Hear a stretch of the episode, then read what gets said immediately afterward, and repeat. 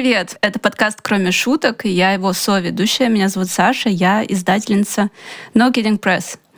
Это независимое издательство, основанное в Москве в 2017 году. И со мной сегодня аж три человека. Это Лайма Андерсон. Всем привет. А, Лайма — шеф-редакторка в издательстве на Кинг Пресс. А, Катя Кудрявцева, которая по-разному себя определяет. Привет. И Оля Касьянова у нас в гостях. Оля — киноведка, лекторка, писательница. В разных качествах она публиковалась в искусстве кино, а, на полутонах с подборкой стихов, а также она авторка телеграм-каналов а, и подкаста, и ссылки мы на них оставим в инфобоксе.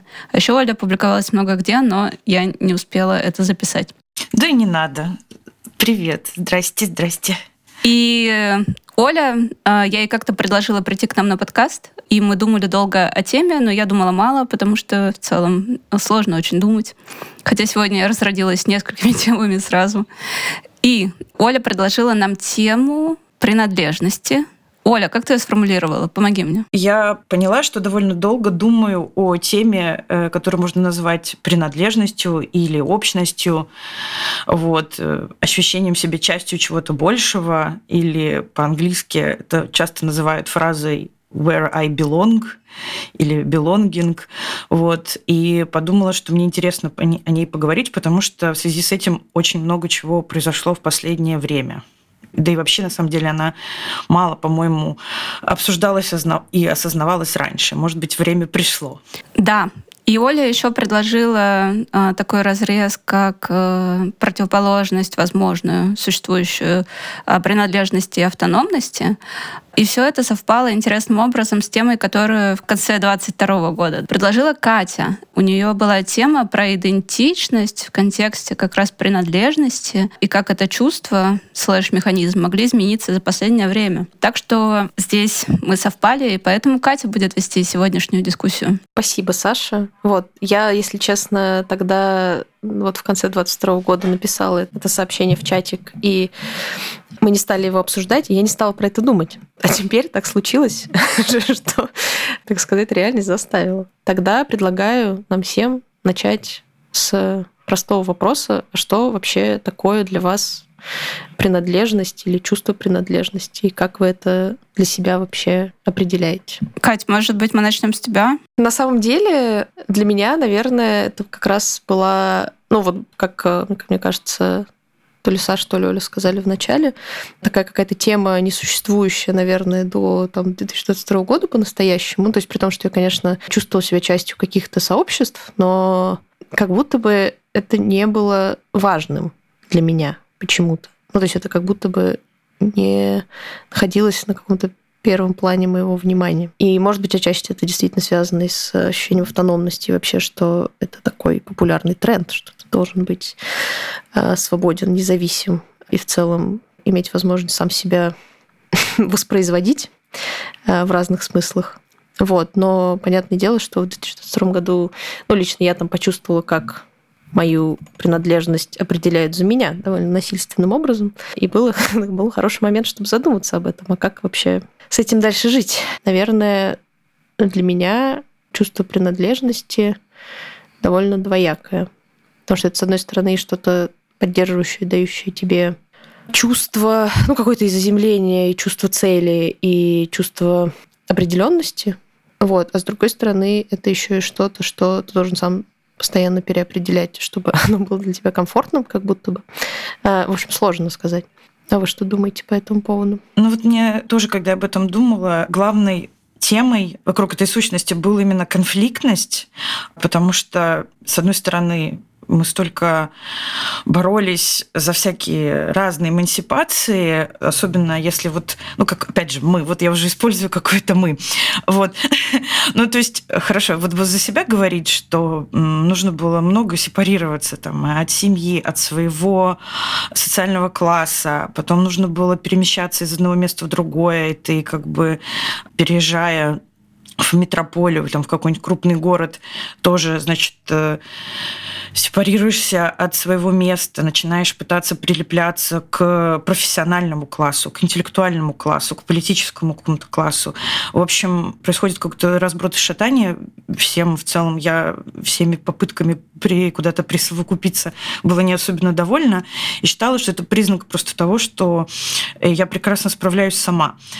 Вот. Но э, со временем, и на самом деле какие-то потуги в эту сторону начались до еще, какие-то вот ощущения, что очень не хватает даже ну, не какой-то общности или принадлежности в плане каких-то гарантий, что за тебя впишутся, что, в принципе, казалось решаемо. То есть было такое ощущение, что я, допустим, не общаюсь с, особенно с семьей, но я за нее всегда впишусь. Или там мы можем как-то мало общаться с друзьями какого-то периода, но там, если что, да, вот у нас есть какие-то выстроенные горизонтальные связи. Но именно в плане какого-то ощущения чего-то не хватало. Мне это стало понятным, когда очень вовремя в 2019 году вышел фильм «Солнцестояние», и вызвал огромное количество противоречивых реакций а, сначала. Ну, то есть он мне тогда показался удивительно, типа ужастик про поглощающий коллективизм, который, от которого ты испытываешь нежность. Вот, ну, у меня приблизительно такое было ощущение, что ну, мне очень нравилась сцена, в которой женщины поддерживают плачущую главную героиню. Мне казалось, что это просто какой-то рай, и я такое хочу, что совершенно не означало, что я такое могу. Вот. А вот недавно уже я показывала этот фильм, его очень-очень сильно просили на киноклубе. Я его показала, и там были просто войны и копья. Потому что часть людей, как раз э, более закапсулированная часть людей по ощущениям, сказала, что это на самом деле фильм о тоске, о чем-то важном, что мы потеряли, и что стало очень заметно во время войны, потому что мы думали, что мы как-то сгруппируемся, но на самом деле нам очень тяжело группироваться. А вторая часть была о том, что как, как вообще как бы этот фильм вызывает такое ощущение ужаса, потому что это тоталитарная секта, вообще семейный коллектив, вообще какой-то коллектив, где люди соединяются как-то в одно и мыслят коллективно, это, это все просто очень страшно, особенно страшно сейчас. Но то, что у людей все это вызвало очень сильные эмоции, и у меня в том числе, подсказало мне, что тема, конечно, актуальны как никогда. Мы чувствуем сильный внутренний конфликт по поводу того, хотим мы какую-то принадлежность, или мы ее боимся, и она у нас что-то там хочет у нас какой-то альтруизм у нас, у нас тут взять и вообще нас всячески растоптать. Вот что-то такое. У меня есть много не связанных сразу э, мыслей на этот счет. Э, во-первых, то, что ты сказала, что ты не особо могла куда-то прикрепиться и а тебе казалось, что ты справляешься сама. Мне это напомнило э, знакомую позицию, может быть, тинейджера, да, непопулярного в школе, когда мне это знакомо, потому что я не могла никому прибиться, и тоже у меня было ощущение, что я справляюсь сама. И даже есть такая, такой тоже образ, я не знаю, в кино или там в поп-культуре I'm not here to make friends, да, кто-то приходит очень автономный и не хочет вписываться в эти структуры. It's not a RuPaul best friends race, да. Да, да, да. Вот то, что ты подсветила индивидуализм э, против ну, некоторого вот этого соединения в общем идеологическом порыве внутри там коллектива, секты, и вот это вот униформенное мышление, оно как бы существует как будто на всех уровнях. На уровне нашего взаимоотношения с таким понятием, как Родина, на уровне сообщества и на уровне интимности да, какой-то. Я в этом случае скажу двух человек, но не обязательно. Может быть, это можно сказать и про полиаморные отношения тоже, а, где тоже есть то же самое противостояние автономности и близости в том смысле, что разделение некоторых там общих ценностей, взгляда на жизнь, взгляда на будущее.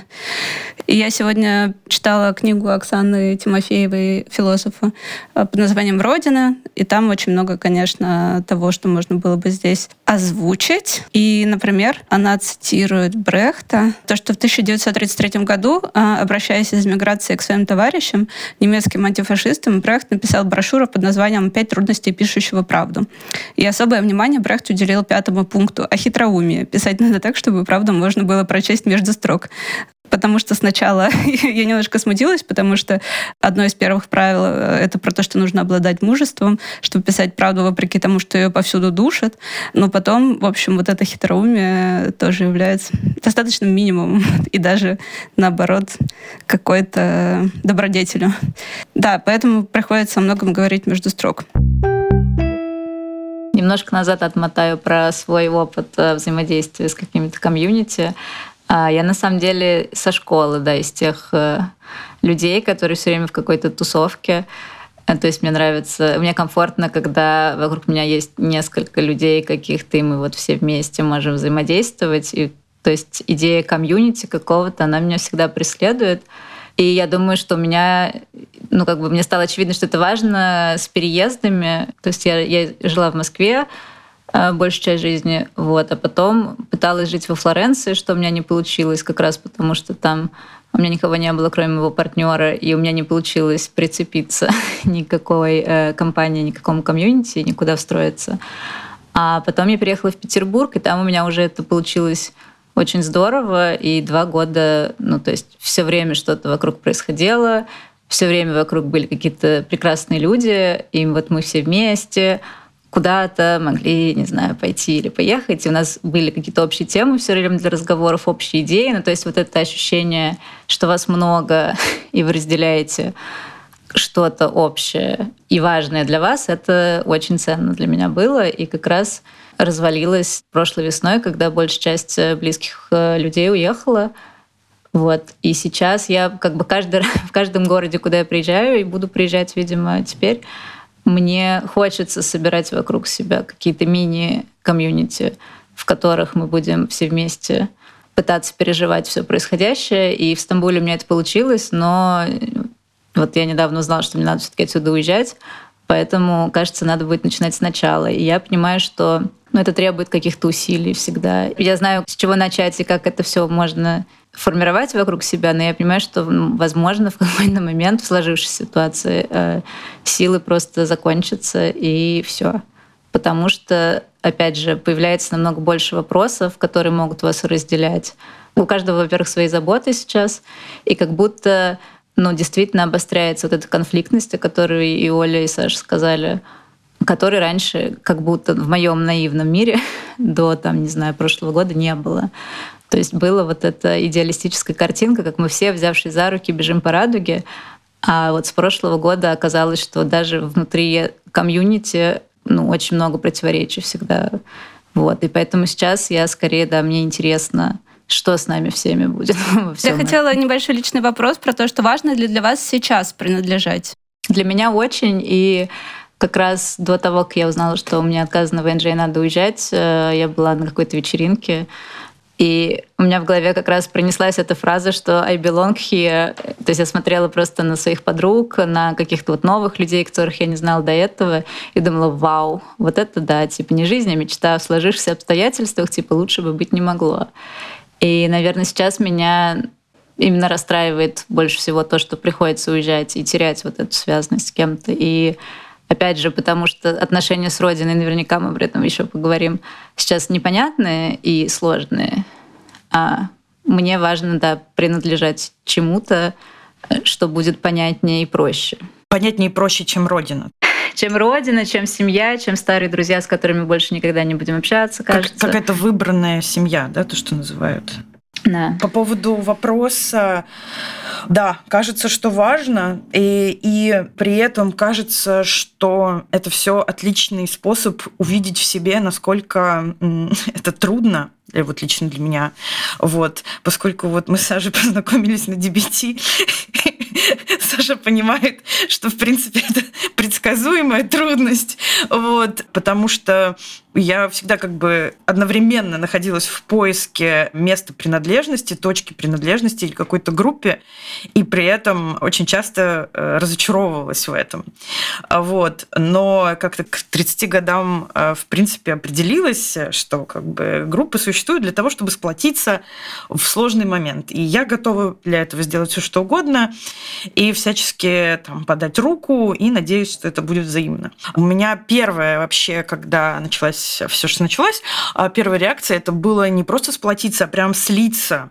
То есть мне хотелось, чтобы все мои близкие друзья жили со мной. Мне хотелось создать какую-то ячейку с семьей. А мне захотелось э, проработать способы, просто не, не знаешь, что первое как бы прилетит, какая проблема экономическая, какой-то хаос, бандитизм или война, или еще что-то, или отъезд.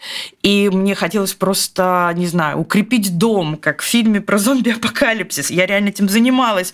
Вот, я ездила к маме и просто говорила, короче, типа, все, шутки кончились. Вот.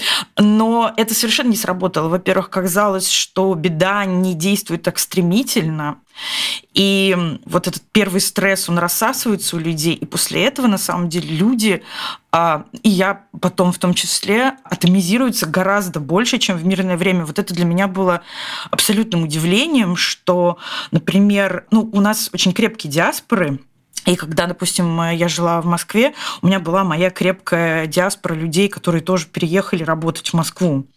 И мы прям жили в одном районе, там в соседних домах и так далее. То есть, ну, я себе представляю, что такое существовать диаспорой. Вот. А когда получилось так, что мы уехали все, например, вот в этой всей ситуации, там тоже несколько человек, которые регулярно общаются дома, переехали, а мы не смогли общаться. Ну, Причем мы не ссорились, у нас нет никакого конфликта, мы абсолютно там идеологически согласны друг с другом и все такое. Но нам оказалось очень трудно общаться, и вот это заставило меня задуматься вообще от иде... об идее принадлежности. И если вот э, мы разрабатываем определенную мышцу автономности, может ли это как-то мешать возвращению? Потому что, мне кажется, ну, у меня сложилось впечатление, что у людей возникли проблемы с доверием, и очень и, и часто даже просто с тем, чтобы что-то попросить попросить, в том числе, чтобы попросить э, какого-то беспричинного тепла, вот, и они, там, не знаю, 10 раз подумают перед тем, как открыться.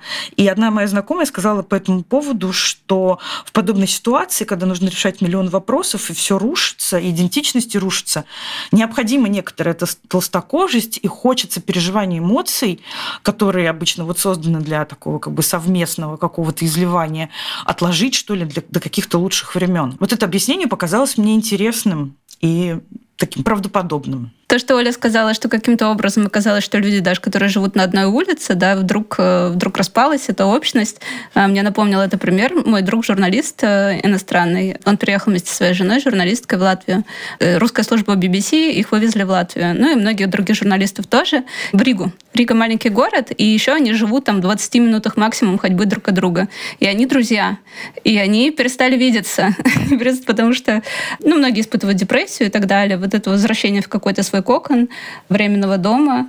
И эм, при этом я чувствовала ну, в феврале прошлого года, наоборот, такой всплеск ну, заботы, да, я не могу назвать это солидарностью, но большой заботы и большого интереса к себе от людей, с которыми мы общались очень не так частотно. И я получала вот такие очень длинные просто не в Телеграме, которые были больше похожи на письма. Они требовали такого размеренного ответа, они требовали думания.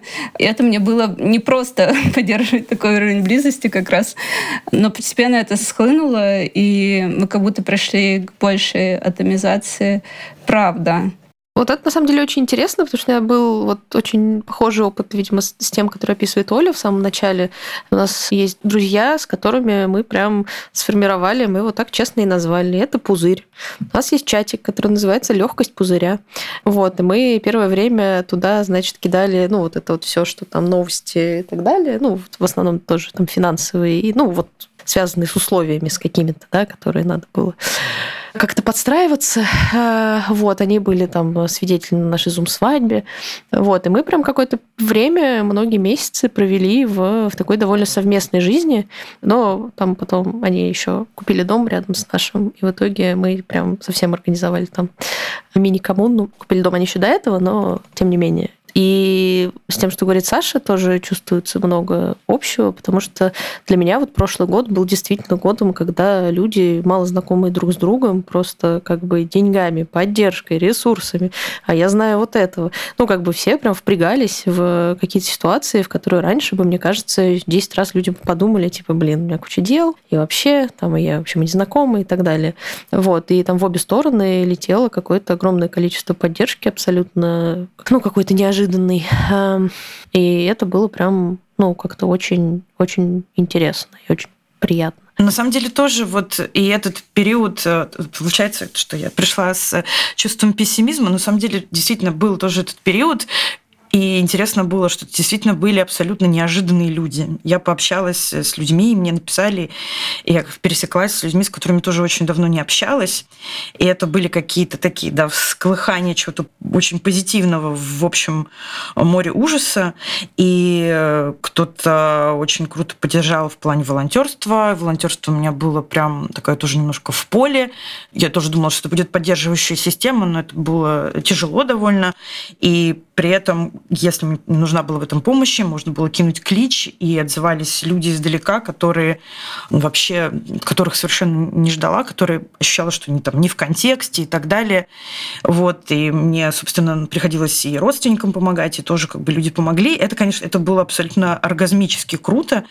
Э, это было вот про, то, про ощущение неодиночества.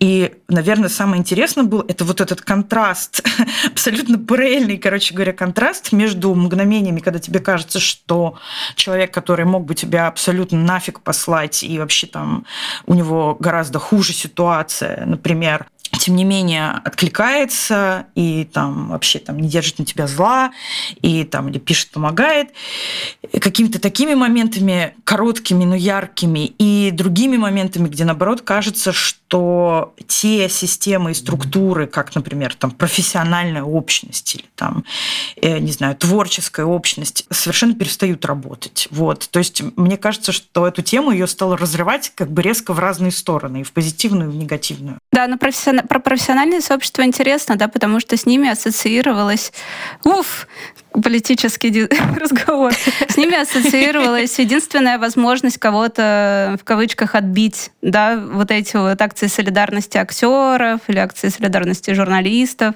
как будто это была последняя надежда, последняя опора. Я хотела бы вернуться к разговору про макропринадлежность и микропринадлежность, и про то, куда мы принадлежим. А некоторые из нас родились э, в другой стране, в частности я, на излете существования этой страны, то есть страны, в которой я родилась, не существует. А также есть э, малая родина, да, так называемая, и большая родина. А это я ориентируюсь на текст Оксаны Тимофеевой, который я сегодня прочитала. Но для нас понятно, да, что малая родина — это то место, где мы родились, а большая родина — это вот эта территория огромная, да, наша страна, с которой мы связаны территориально и символически, да, через язык, культуру. И в этом плане я, конечно, чувствую себя немножко в мета-России. Я думаю, что потом я начну больше, может быть, испытывать э, каких-то проблем внутренних и потерянности, и чувства непринадлежности. Но сейчас я до сих пор... Я не чувствую острой тоски какой-то, что ли, может быть, потому что я все равно еще чувствую принадлежность. На прошлой неделе у меня была в гостях подруга моя, русскоязычная россиянка. И мы с ней за завтраком много общались, а потом мы записывали с вами предыдущий выпуск подкаста. И когда я вышла на улицу и услышала французскую речь, меня это на секунду удивило. И я такая, а, что это? Вот, и интересно с вами поговорить э, про малые родины и большие родины, а также у нас может быть много родин, да, вот Оля сказала, что, у нее, что мы, и много кто из вас сказал, что мы много переезжаем, Лайма много переезжала, и везде мы должны закрепиться, стараемся закрепиться или не стараемся, при этом поддерживая связь через диаспоры или через э, ностальгию, или через возвращение с своими другими родинами. И вот Оксана Тимофеева пишет, что, ну, что Родиной может быть, конечно, что угодно, но для этого нужно желание привязаться. И мне это, конечно, тоже напомнило, может быть, парные отношения или не парные. Я говорю свой опыт, у меня нет опыта полиаморных отношений, поэтому я буду говорить про парные. Ну, что для близости нужна смелость это в бизнесе сдать, да, желание привязаться. Да, и вот еще, когда Оксана пишет э, про Брехта, она пишет о его персонажах одной из пьес, и один из них говорит, ну, во-первых, странно, да, называть Родиной то место, где я плачу налоги, но для меня это не первично. А второе, второй персонаж э, вторит, что он это не выбирал. Если бы ему дали несколько вариантов выбора, то, может быть, э, он выбрал бы что-то себе по душе. И в этом плане возникает вот эта концепция выбора, да, которая, которую мы много критикуем с левых позиций, да, как некоторые капиталистический подход, хотя можно его и экзистенциальным подходом да, считать. Э, Сартра и так далее, что, что наша судьба в наших руках, да, все зависит от нашего выбора. Но как будто можно вот этот выбор Родины и вот эту фразу э, «россиян Родину не выбирают», я не знаю, существует ли она в других языках, как будто можно ее рассмотреть с вот этих э, капиталистических позиций. И как бы зачем выбирать Родину, если с этих позиций Родина — это любовь, которую не выбирают. Родина — это там судьба, Родина — это карма наших родителей или там прошлых жизней. В общем, Родина — это какая-то такая сила, которая сбивает нас с ног. То есть, подытожим, мне интересно ваше отношение к множеству родин и к вопросу выбора родины и к желанию привязаться. Я считаю, что да, родину не выбирают как семью. Это что-то, ну, типа, это данность какая-то, это база. вот. Ну, то есть это действительно язык, это культура, в которой ну, я росла, и мне сложно считать родиной что-то, кроме России. Ну, какое место в мире еще? Но как бы сейчас, когда я тоскую почему-то, я, естественно, тоскую не по родине. Родина вызывает у меня много вопросов сейчас. И я могу, не знаю, цитировать песни с альбома Влади «Длится февраль», как бы, и обращение к родине, что родина не мать, и поэтому она нас не любит. Ну, в общем, неважно. Но я, как бы для меня важно понятие дома. И я тоскую по своему дому, и мой дом — это Петербург, где я жила как бы два года. То есть мне почти 32, и всего два из них я жила в городе, который я сама выбрала. И как бы здесь я чувствую, ну, действительно боль. Когда я думаю про Петербург, э, я страдаю, и мне хочется туда вернуться, и я представляю, как вот, это будет долгое путешествие, похожее на Одиссею, и в конце я с фанфарами как бы возвращаюсь на набережную реки И вбиваешь всех женихов. А. Да, именно. Но, опять же, мы не знаем, что будет дальше. Возможно, как бы у меня такой план, потому что прошло еще мало времени, и эта связь еще слишком сильная. Вот. Возможно, я путешествую такая, а, все, родину выбираем, все выбираем, и я теперь живу в Латвии, например. Ну, в общем, отвечая на вопрос Саши, который я запомнила, но, возможно, я уже забыла и переврала их, как бы Родина действительно это самое сложное, наверное, что можно сейчас обсуждать. И каждый раз, когда я говорю это слово, там, не знаю, на терапии, я ставлю кавычки, ну, то есть, когда я... Вот эта тоска по родине, это, ну, родина — это что-то очень сложное и стрёмное сейчас. И есть много, правда, вопросов и, не знаю, претензий.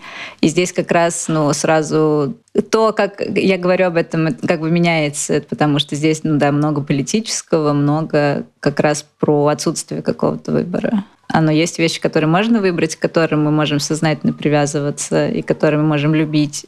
И это, да, скорее для меня как понятие дома. И вот сейчас я в каждом месте, в котором оказываюсь, но пытаюсь заново этот дом найти. И на самом деле вот место, откуда я сейчас записываю подкаст, на два месяца было моим домом. У меня было ощущение, что вау, вот, да, это то, тоже мой дом сейчас, вот он вот такой. И то есть я чувствовала себя здесь защищенно, спокойно, комфортно и радостно.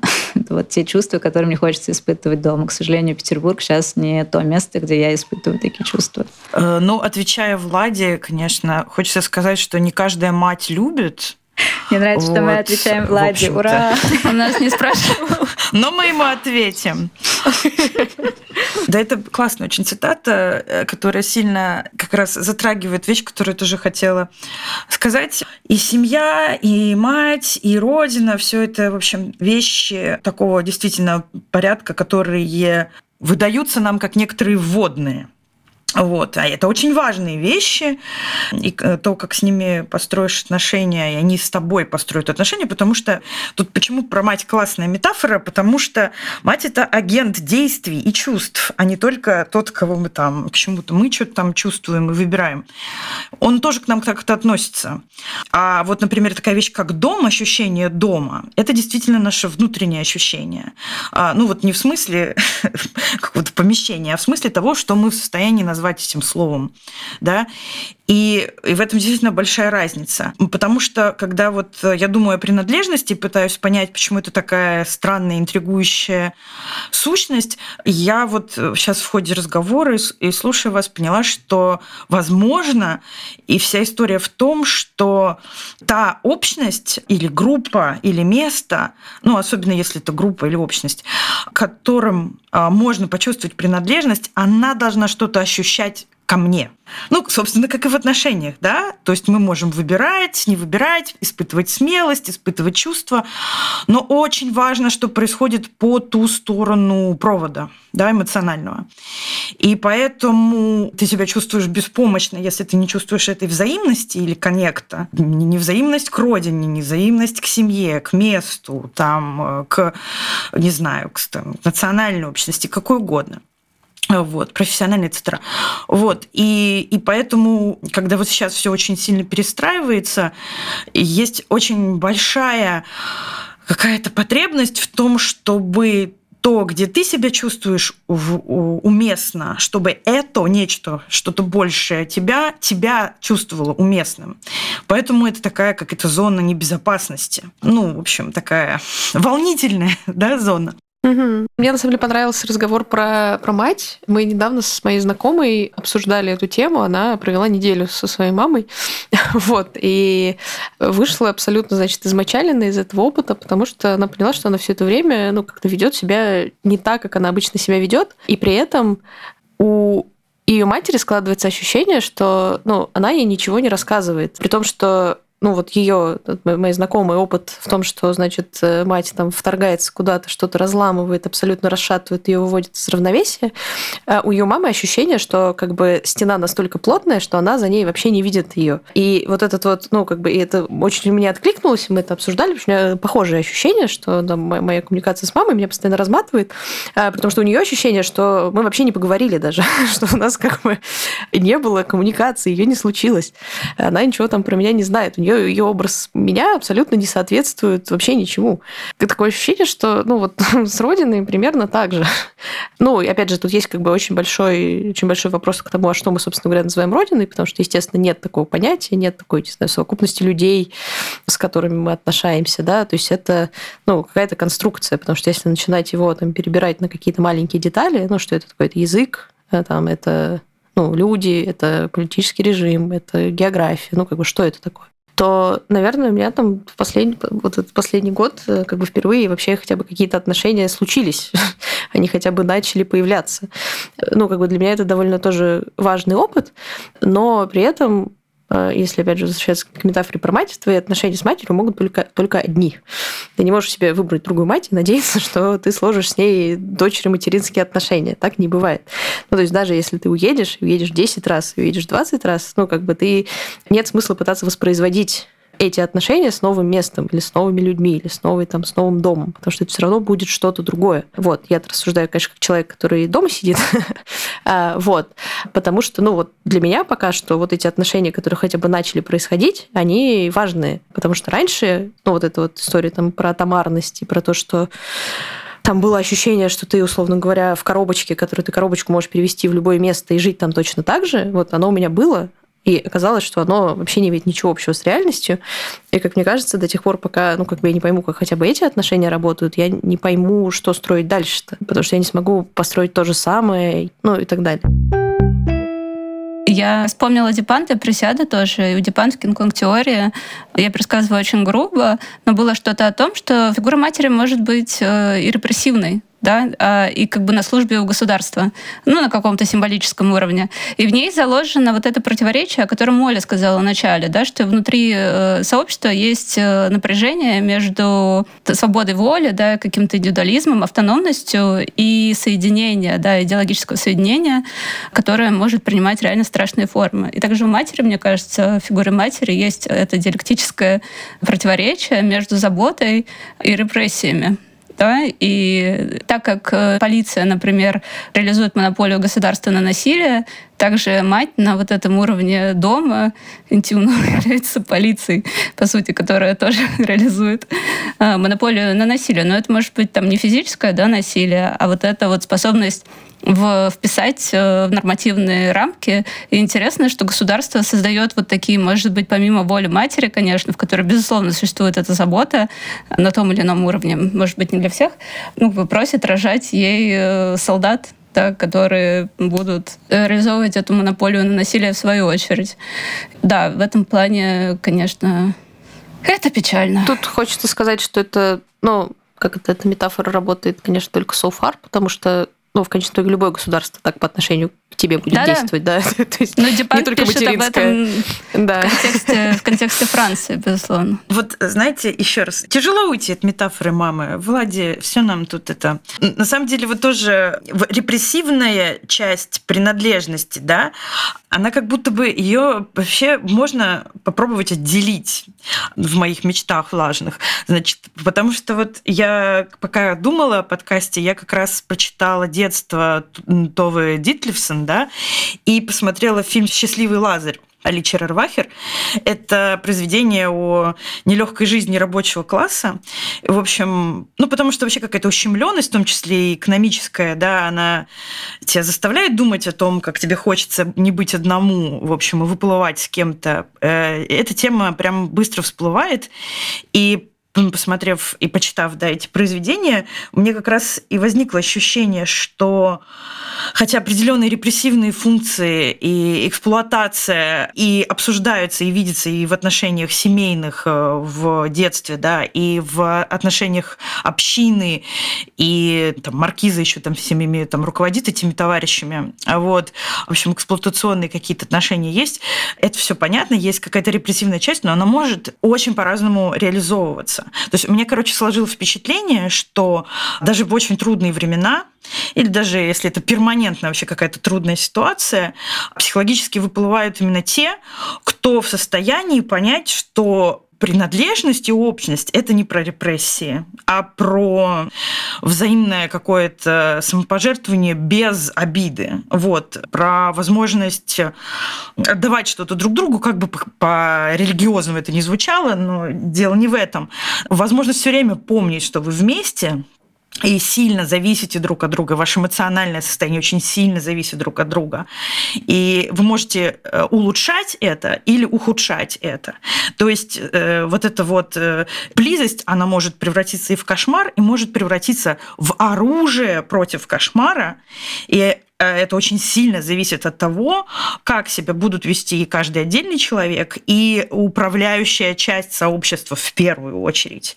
Если это семья, от мамы очень много чего зависит, от мамы и от папы, понятное дело. Если это община, то от важных людей в общине, но, например, вот в Лазаре там есть просто один человек, который его считают дурачком, молодой парень, у которого нет родителей, и он в себе внесет настолько прочную уверенность о том, что к близким людям и вообще к людям нужно относиться хорошо, что он там просто рано или поздно, он всех в этом убеждает, и когда он попадает в свою маленькую общину уже там спустя 20 лет, там такой магический реализм происходит, он неизменный, приходит в свою общину уже в таком развитом капитализме, и они продолжают отвратительно жить, но они абсолютно не одиноки. И это очень сильно их поддерживает. И вот к чему-то такому очень хотелось бы стремиться, к тому, чтобы вычленить этот репрессивный кусок и оставить хорошее, хотя, может быть, это не всегда кажется естественным. Вот как раз я тоже хотела это добавить к разговору про, ну, вот про эту связку принадлежности и атомарности, да, что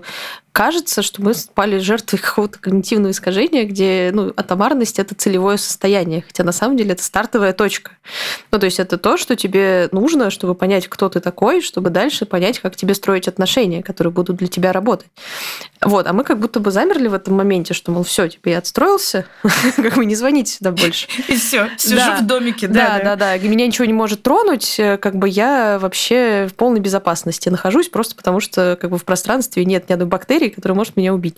Но вот этот следующий шаг, ну, что действительно для того, чтобы чему-то принадлежать, нужно что-то отдать. Э, Ну, как бы нужно иметь какую-то там и смелость, и готовность показать себя, сказать, здрасте, это я. Я хочу там, не знаю, чтобы это было вот так. И эта среда тогда, ну, либо скажет тебе, иди дальше, вот, либо скажет, да, слушай, классно, тоже такая же история. Вот, но для этого действительно надо иметь возможность как бы, ну, вот этот фидбэк разный из- среды при- воспринимать, не, не, причем не на личный счет, как бы, да, а просто, что, ну, вот, да, так сложилось, окей. Матч не матч. Да, Хочу вас спросить про дом как коробку, да, как физическое пространство. Лайма немножко уже сказала об этом, мне кажется. Чуть-чуть коснулась этой темы. Мне кажется, что для Лаймы, возможно, это важно, для Кати это важно, потому что она буквально живет в загородном доме, в такой какой-то идиллической обстановке, где у нее в мансардном этаже, значит, за окном виден снег, там деревья. Вот у нее какая-то шкура, по-моему, лежит на заднем фоне. Да, мне кажется, я- мне кажется, я даже говорила про это на этом подкасте, что для меня в этом году тема дома прям вообще очень сильно заиграла, неожиданно абсолютно. Ну, то есть, что раньше я думала, что ну, дом это четыре стены, и, ну, как бы пожил в одних, пожил в других, в общем-то, ну, как бы, э.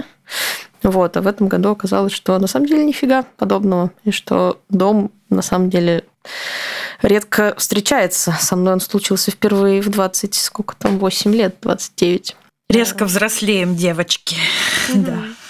Я могу только какую-нибудь шутку рассказать, что все мои съемные квартиры и комнаты, которые я вот снимаю с 20 скольких-то лет, они все похожи между собой. Все мои подруги, которые ну, были в одной э, из них, потом приходят в новую, они говорят, это похоже на твою там квартиру в Москве, которую ты снимал. Вот моя комната в Петербурге была похожа на квартиру в Москве. А моя комната здесь похожа на мою комнату в Петербурге.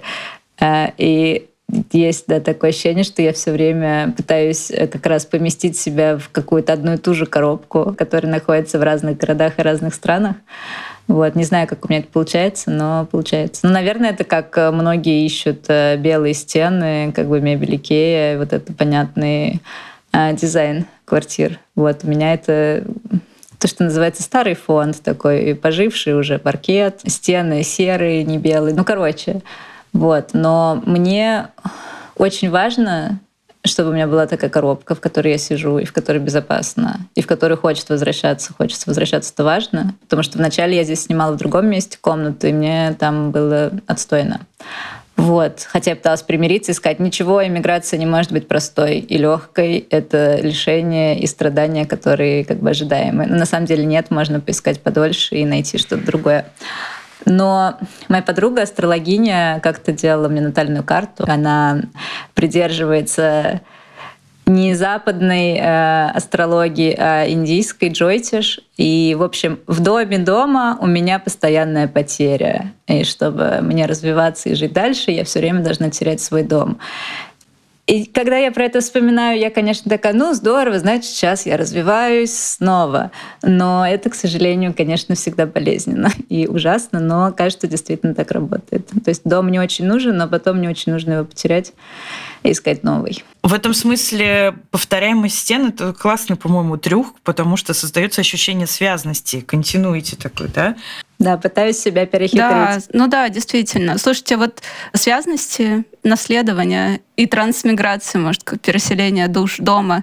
Я недавно купила маленькую игрушечку Барсика в магазине Муджи э, японском, которые сваляли женщины из Киргизии для этой корпорации. И Барсик потерялся в Венеции, он пробыл один день с нами, наверное. И я тоже захотела купить второго Барсика, потому что я не согласна с этим. Вот, можно, конечно, сказать, что Барсик так сам хотел, и нужно его отпустить, и тот день, который мы провели вместе, так и нужно было, но я не, мне нужна продолжительность э, Барсика. Это как э, continuity дома, так и continuity Барсика. Ну, вообще, я человек в этом плане, я человек предметов, которые составляют для меня дом тоже. И Белл Хукс об этом говорила на одном из своем токе. Она говорила, так как она известна тем, это американская феминистка, писательница, исследовательница, она писала в основном о любви, ну, о расе тоже, но любовь прям была ее такой темой, и она сама себя на этом токе передразнивала, что я все время говорю о любви, вот любовь, я ищу любовь, а потом она сама себе задала вопрос, дорогая, какой любви ты ищешь? Типа, вот все эти мужчины, она была гетеросексуальной, твоего возраста, типа, которым больше 50, они, в общем, удручающее впечатление производят своими ценностями. Говорит, при этом у себя дома я чувствую много любви от объектов, да, я просыпаюсь и вижу картину этой художницы, значит, на меня смотрят эти книги. И миграция, да, в этом плане это такой интересный феномен. А мои отношения с домом таковы, что, видимо, для меня это какая-то важная вещь, хотя я это не совсем рефлексировала, но это выражено вот в этой привязанности к объектам и в желании их собирать. И у меня какая-то безумная коллекция фарфора, надо сказать, советского, и не только советского, датского, румынского. И в какой-то момент люди стали дарить этот фарфор. Я такая, не дарите мне мне фарфора, пожалуйста, у меня очень много его. И когда в детстве я играла в кукол, кукол было очень много, и чтобы начать игру, нужно было сначала всем устроить э, ночлег на кровати, и пока этого не произойдет, пока у них нет вот этого укромного места, где можно, когда наступает ночь, можно лечь спать, игра не начиналась. Это была самая важная часть игры для меня. Саша, у меня было ровно противоположный детский обычай. У меня была, типа, ну, у меня была репрессивная система. У меня были игрушки, и я была, типа, было государство игрушан, и я была королевой этого государства. У меня было два министра, лисенок и слоненок. Они были самые большие просто. Просто они подавляли меня размером. И, короче, если какая-то игрушка сильно, значит, нарушала законодательство, я там, скрипя сердце, отправляла ее в изгнание вот, в шкаф. Откуда ни одна игрушка не вернулась за все мое детство. Она была потеряна в безвремени. Вот.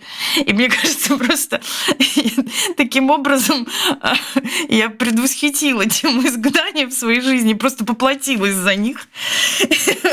Вот. Да. Вот кто-то ухаживает за своими игрушками. То истории 5 или 6, что-то. Мне это совсем не нравилось, но все равно это делала. Это забота versus репрессия. Да, да. Закон был важнее. Просто вот, блин, такое дело. Но я бы уже простила их все, да где они? Вот. По поводу дома, ну, во-первых, да, вот получается, мы говорим о принадлежности месту. Вот у меня совершенно никогда не было даже какой-то, вот единственное, что, по поводу чего не было иллюзии, о том, что это важно, потому что место сильно определяет людей. А, вообще география, климат, то, как расположено пространство, как оно работает, ну, это действительно очень сильная вещь. И в этом смысле и внутреннее пространство домовое, оно тоже, конечно, очень сильно влияет. И мне очень много пришлось приезжать в детстве. И каждый раз страшно рыдала и переживала, потому что мне казалось, что вот как раз э, я не могу существовать без места. Я не полноценно без места. Место должно быть повторяющимся. И у меня была мега цель как бы себе найти мой дом. И, в общем, что-то 20 лет я этим занималась.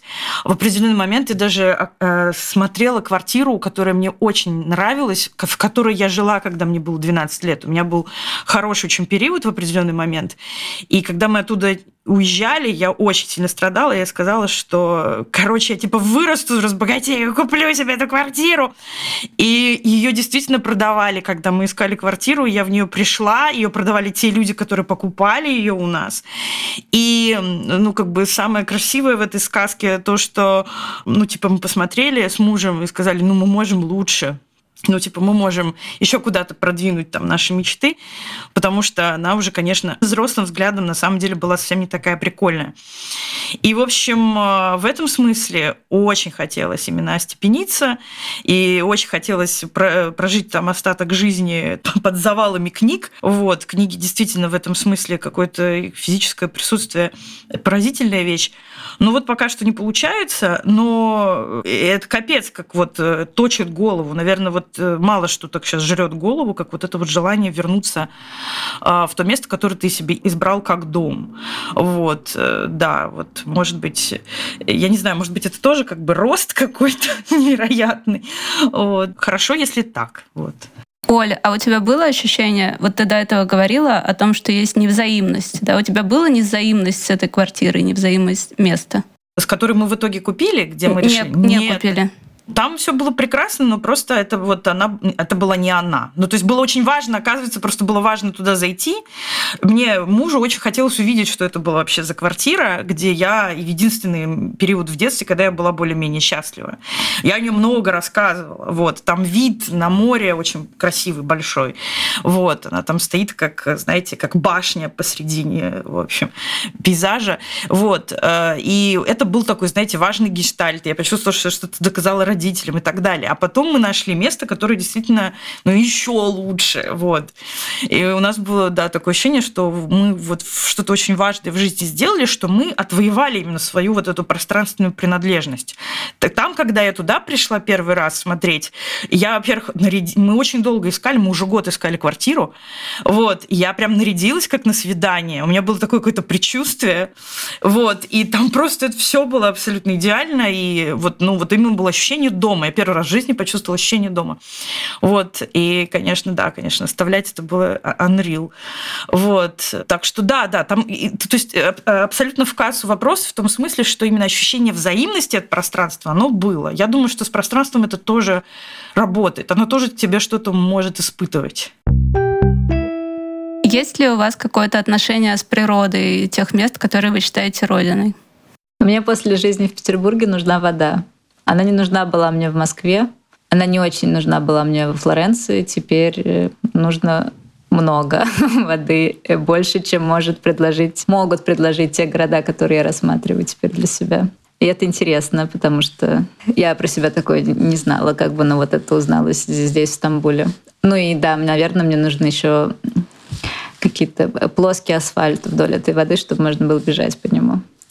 А во всем остальном горы, леса — это как бы очень красиво, и меня это каждый раз завораживает, но поскольку глаз не привык, э, то можно обойтись и без гор. А у вас как? У меня есть связь с... Ну, не знаю, есть у меня прям связь с природой, ну, то есть как бы я живу, опять же, за городом, и это какая-то очень важная, важная история, но я в этом году впервые, я не знаю, как это произошло, я хожу гулять, и я понимаю, что я замечаю, не знаю, красивые формы веток, как листочек там какой-то фигурно что-то сделал, рисунок коры на дереве. То есть я просто хожу, и как вот, э, вот это, ну, не знаю, как, в меме, типа, охренеть, орех. Вот это да, дерево. И сейчас, когда я хожу гулять, я понимаю, что я это делаю абсолютно без усилий. Ну, то есть, что мне не нужно даже специально на этом как-то фокусировать внимание. То есть я прям хожу, и меня все поражает. Я, я хожу буквально с вопросом, это что действительно все здесь было раньше? То есть как так? Почему только в этом году я на это обращаю внимание? Вот, это очень, очень интересно. Но при этом у меня нет ощущения специфичности подмосковной природы, потому что, мне кажется, она довольно дженерик. В принципе, если заблудиться в лесу, это будет очень сильно похоже на любой другой лес. Вот.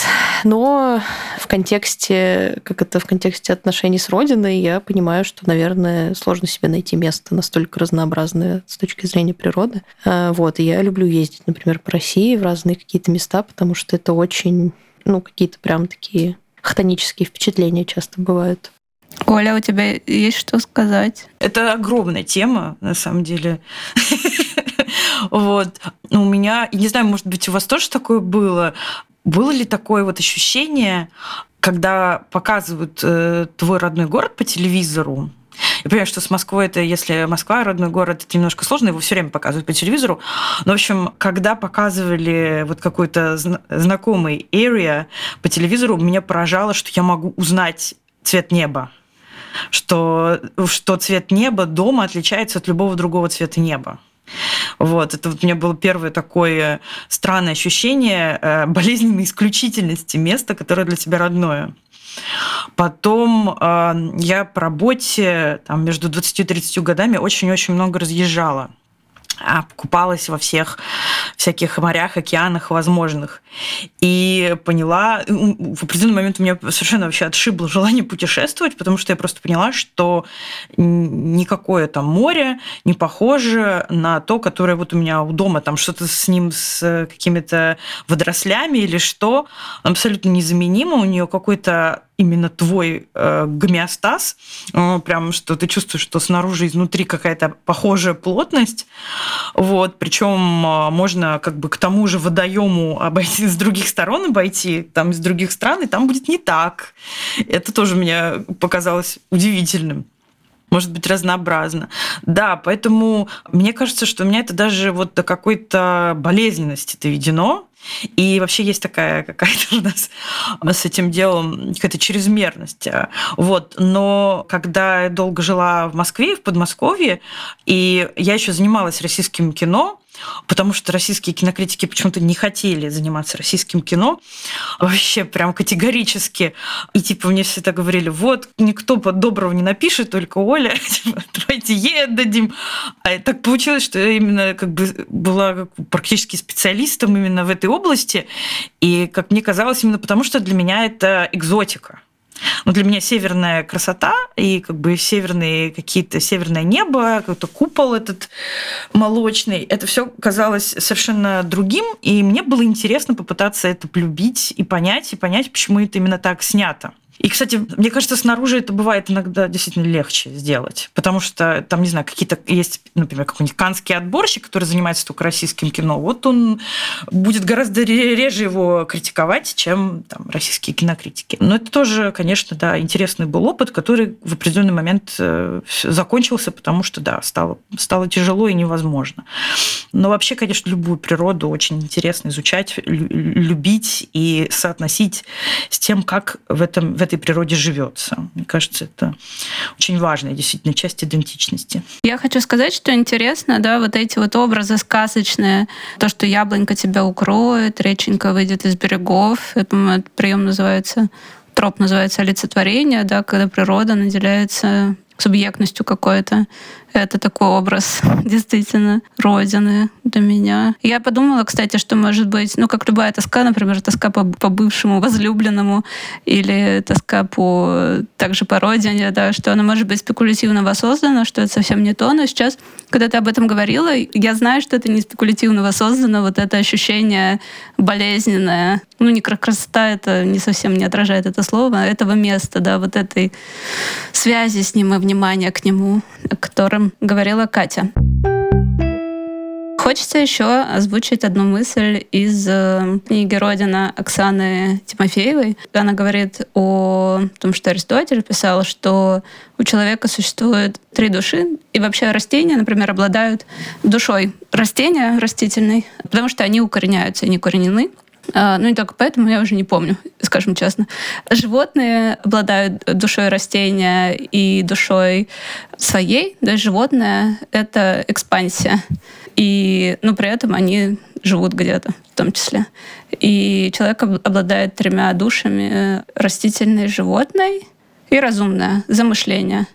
Но при этом в человеке, так как там три души, есть вот это тоже напряжение между растительной да, оседлостью, укорененностью и желанием экспансии. То есть мы колеблемся между этими двумя полюсами. И я, конечно, сейчас чувствую, мне вообще очень сложно помыслить то, что сейчас со мной происходит, как иммиграцию. Я как будто не до конца себе отдаю отчет в этом. Я знаю, что существовали волны иммиграции, и что люди уехали навсегда. И что эта волна очевидной иммиграции, потому что уехало очень много людей. Но я такая, ну я, я просто здесь. Я, ну, в смысле, ну вот я, ну как будто это время странствий, да, время экспансии, и я это принимаю, что это время странствий, но, возможно, я это не принимаю, а просто не до конца себе отдаю отчет э, в том, что происходит. Но, тем не менее, таким образом я чувствую эту животную душу, что, ну ладно, значит, пришло время экспансии, придет время оседлости. предыдущие же годы как раз была, возникла вот эта тема номадизма, в том числе digital-номадизма, и у Пресиадо была вот эта вещь про влюбленность в разные города и про номадизм, и номадизм в, в разрезе гендера, да, и в, в разрезе а, принадлежности разным государствам и городам, и что мы всегда пересекаем границы и находимся в движении, и не закрепляемся ни в паре, там, ни в городе, ни... Прости, Поль, Пресиада, если я исказила твои мысли. И и то есть это была идея о странстве. Интересно, да, какой поворот это приобрело. Сейчас у вас была когда-нибудь, у вас была привлекательная идея странствования? Честно говоря, была. И поэтому, когда я читала сборник «Квартира на Уране» про вот это эссе про влюбленность в город, я его ну, с удовольствием читала, перечитывала, цитировала в Твиттере, в Инстаграме. Так вот, это все про Тбилиси. про меня и Тбилиси. Но, наверное, у меня было до пандемии несколько пар лет, э, когда мне, да, хотелось э, путешествовать и ездить, и не быть как раз привязанной ни к чему. Но я думаю, как я сейчас это понимаю, что это было связано с тем, что мне просто перестало быть комфортно в Москве. И ну, Москва перестала, не знаю, быть мне по размеру, и хотелось какой-то другой город. То есть, на самом деле, мне хотелось, наверное, просто осесть в каком-то другом месте, но я не могла это в моменте понять, поэтому мне казалось, что мне хочется просто все время уезжать и путешествовать. Вот. На самом деле, я все-таки скорее тот человек, который может такими долгими поездками мыслить. То есть путешествие неинтересно. Интересно приехать пожить. А еще лучше приехать, пожить и продолжать жить в этом месте и больше никуда никогда не ехать. Вот у меня такое какое-то представление об этом. А у вас? У меня есть какая-то очарованность идей, ну, типа, странствий, но при этом мне никогда не получалось ее реализовать, потому что на самом деле мне не хотелось выходить из Ты как хоббит Бильбо Бэггинс. Ну, типа того. Сейчас я часто куда-то езжу. Мне это ну, мне нравится, при этом мне всегда нравилось путешествовать, мне всегда нравилось, мне легко это давалось. Знаете, есть, ну, есть люди, которым это сложно дается, да, там собираться это стресс, уезжать это стресс, новое все это стресс. То есть у меня было не так, и я прекрасно знаю, что я легко сориентируюсь в другом месте, и что для меня это, скорее всего, не будет... Э, ну, то есть понятно, что это все равно будет напряжение, но это будет не разрушающее какое-то напряжение. Вот, и мне абсолютно легко там дается жить, не знаю, в странных отелях или что-то еще. Вот, но при этом этом все это как-то фреймится тем, что я очень люблю возвращаться домой. А, то есть я люблю уехать куда-то, там, значит, прекрасно провести время и знать, что в какой-то момент, ну, что это конечный опыт, что он закончится, и я поеду домой. Смогу дома как бы отдохнуть, выдохнуть там и так далее. Ну и потом поехать куда-то еще. А, и вот в этом году для меня это все прям как-то замкнулось вот в эту систему, что мне, мне нравится уезжать, и мне очень нравится возвращаться. Ну да, как будто как будто странствие существует в паре с возвращением. Может ли это быть по-другому? Не знаю. Ну, для намады, наверное, можно. Вот может э, какой-нибудь сразу тоже земля кочевников вспоминается, что вот кто-то может так существовать. Мне это кажется абсолютно безумным. Вот. И еще мне кажется, что вот это желание странствовать, желание вообще видеть э, новые горизонты, оно возникает тогда зачастую, ну, это вообще противоречит тому, что вот Лайма говорит, что хотелось уезжать из дома, дома было не то, не безопасно, неприятно, не по размеру, а вот у меня такое ощущение, что я хочу начать исследовать новые места тогда, когда базовая потребность безопасности у меня удовлетворена. И а, поэтому, например, последнее время, когда никакой базовой безопасности даже речи нет, у меня резко обострилась аэрофобия, ну, я типа уже недели три пытаюсь заставить себя купить билеты на самолет каждый день. Вот, и мне кажется, то есть у меня подозрительность переходит в паранойю, мне кажется, что плохие авиакомпании, у них плохие самолеты. И совершенно потухло вот это желание и вообще представление, как вот просто взять в легкую а, путешествовать, хотя раньше казалось это очень легко, интересно и бодряще. И единственное, что как раз меня может заставить это сделать, единственное, за что держусь, боюсь, хотя это тоже как-то иногда прям потухает под этим ощущением страха и небезопасности, это желание увидеть кого-то. Вот. И э, вот у меня борется вот это желание не покупать никаких билетов, не садиться ни в какие самолеты, не видеть э, парижского метро, будь оно проклято. Вот. И так далее. И при этом вот э, встретить людей, которых я вообще не знаю, когда я там в следующий раз увижу, родственников. И при этом тоже, знаете, обостряется такое ощущение, что, господи, я надеюсь, что мы сможем хотя бы по-настоящему встретиться. Потому что из-за всей этой раздирающей штуки про привязанность, принадлежность, э, э, групповые переживания и все такое, ты еще постоянно думаешь, а вдруг просто там я вот приду и буду молчать, там, или, или там, там мой там дядя тоже там он не сможет со мной поговорить, и он там будет смущен там, или еще что-нибудь. Вот, э, там, или там одноклассница, которая бы хотела съездить. Так что, да, время не самое простое для таких вещей. Саша, а у тебя как? с путешествиями. То, что Оля сказала, да, это же лежит в основе так, этой теории привязанности, будь она неладна, эти эксперименты с детьми, что чтобы сам надежный тип привязанности формируется, когда э, у ребенка есть потребность, особенно у подростка, исследовать мир, но важно знать, что ты можешь вернуться, да, и там что-то будет. Там будет твой надежный взрослый, и, и тогда это исследование мира приносит радость. А сейчас вот так. Ну, значит, э, с подростковостью пока что не удалось попрощаться, видимо. Ты до этого сказала, что мы повзрослели. Ну, видимо. Теперь мы обратно помолодели. Ну, э, у меня главный стабильный взрослый дома — это баллонка, вот, поэтому она заставляет меня чувствовать подростком, дает мне чувство безопасности. Да. Как говорит наш дзен-мастер, у нас в монастыре целых э, четыре дзен-мастера — это коты. Они, они очень ровные ребята и девчата. Я на самом деле почему-то думала, что вот про ожидания, которые происходят сами по себе, ты их не зовешь. Мне казалось, что вы все скажете, что у вас... А, да, точно, я слушала подкаст к 14 февраля, где было вот про то, что как здорово с людьми, и с Акибаной, и с людьми. Там было очень много про то, что есть э, любая общность, кроме какой-то э, работает, функционирует, дает радость любая общность, кроме романтической. И я подумала, блин, это очень круто. вот.